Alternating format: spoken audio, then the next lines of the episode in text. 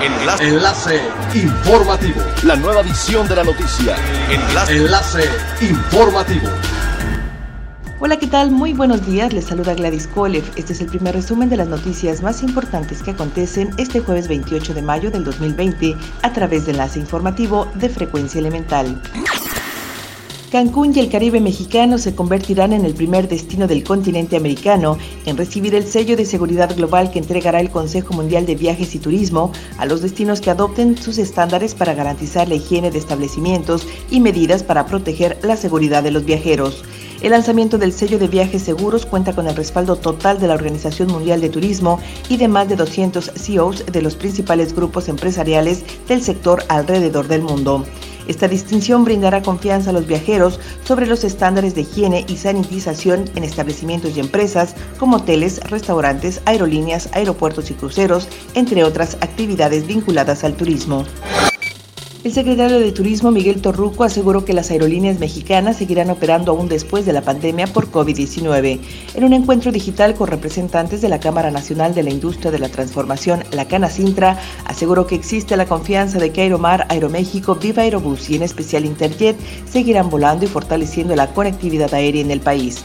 El funcionario dijo que el tema de las aerolíneas es una preocupación del gobierno federal, pero hay certeza luego de reunirse con los propietarios de las compañías más grandes del país, quienes garantizan que habrá continuidad de aerolíneas fuertes y sólidas.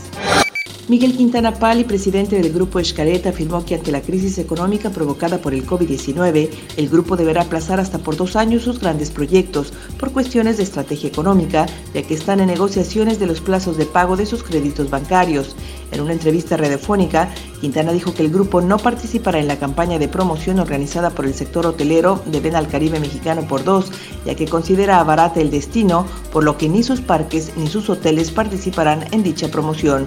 Enfatizó que la mejor campaña es implementar los mejores protocolos sanitarios del mundo, no esparcir nuevos casos de COVID-19, ya que lo que buscará todos los viajeros es un destino seguro. Es elemental tener buena actitud y mantenernos positivos, por ello también las buenas noticias son elementales.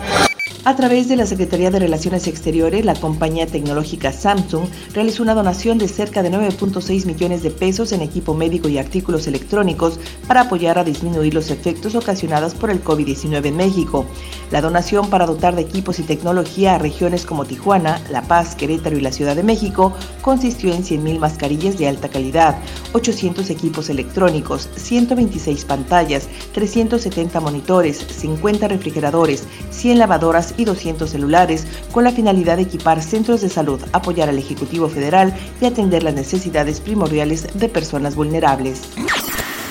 Siga pendiente de las noticias más relevantes en nuestra próxima cápsula informativa. No olvide seguir nuestras redes sociales, Facebook, Instagram y YouTube. Estamos como Frecuencia Elemental. En Twitter, arroba frecuencia-e y nuestra página web www.frecuenciaelemental.com. Se despide Gladys Kolev y no olvide que es elemental estar bien informado.